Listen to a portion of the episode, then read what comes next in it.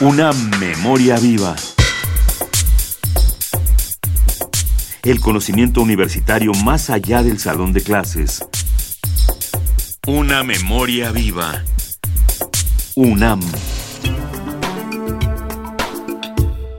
La UNAM y la World Future Society, capítulo mexicano, realizaron el encuentro Prospectiva del Mundo, México 2015 donde pensadores de diversas partes del mundo reflexionaron en torno a distintas problemáticas que afectan a la comunidad internacional.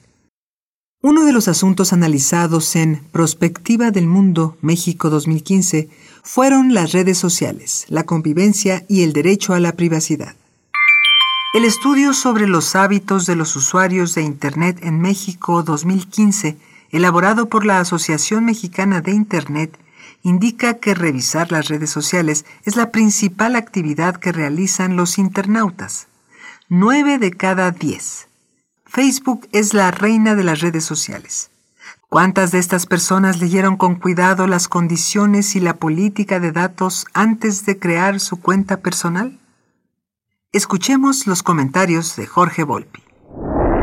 Pasamos, en primera instancia, a la protección de los datos personales al derecho que tendrán los eh, ciudadanos digitales y los ciudadanos en general a la protección de sus datos en este nuevo entorno digital, en el cual tendríamos que pensar que debe de continuar en una mirada liberal, prevaleciendo la decisión individual sobre qué hacer con los datos personales. Eso quiere decir que debe existir permanentemente el consenso del individuo, un consenso explícito para que sus datos personales sean utilizados. Ese consenso debe de ser revocable, es decir, que ese consenso tiene el individuo la capacidad de revocarlo por más que lo haya dado y firmado, sea a una empresa privada o a un organismo público. El consentimiento debe de ser claro y explícito y las reglas, por lo tanto, deben de ser transparentes para que ese consentimiento así lo sea. En el caso todavía mayor de que haya datos que sean particularmente sensibles, tanto de individuos como de grupos o de empresas, tendría que pedirse un consentimiento aún más específico para entregar esos datos a cualquiera que los está pidiendo.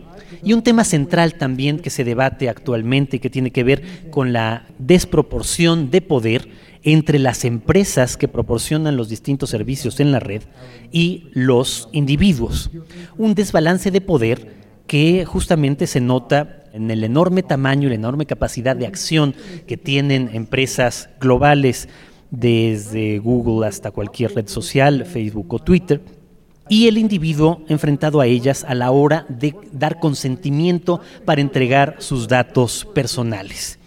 Pese a que distintas regulaciones obligan a que este, las reglas claras de qué, cómo van a ser utilizados los datos por estas empresas o por muchas otras deberían de ser explícitos, también nos damos cuenta de que es muy fácil y muy rápido que en aras de tener un servicio que todo el mundo tiene que nosotros también deseamos, somos muy capaces de aceptar muy rápidamente, sin leer siquiera prácticamente nunca, lo que se nos está exigiendo como usuarios.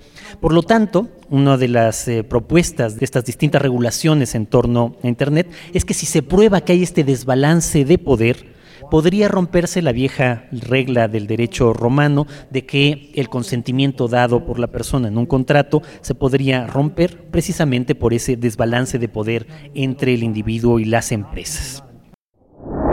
Jorge Volpi es escritor, abogado, maestro en letras mexicanas y doctor en filología hispánica participó en el macropanel Redes Sociales, Convivencia y Derecho a la Privacidad en el encuentro Prospectiva del Mundo, México 2015.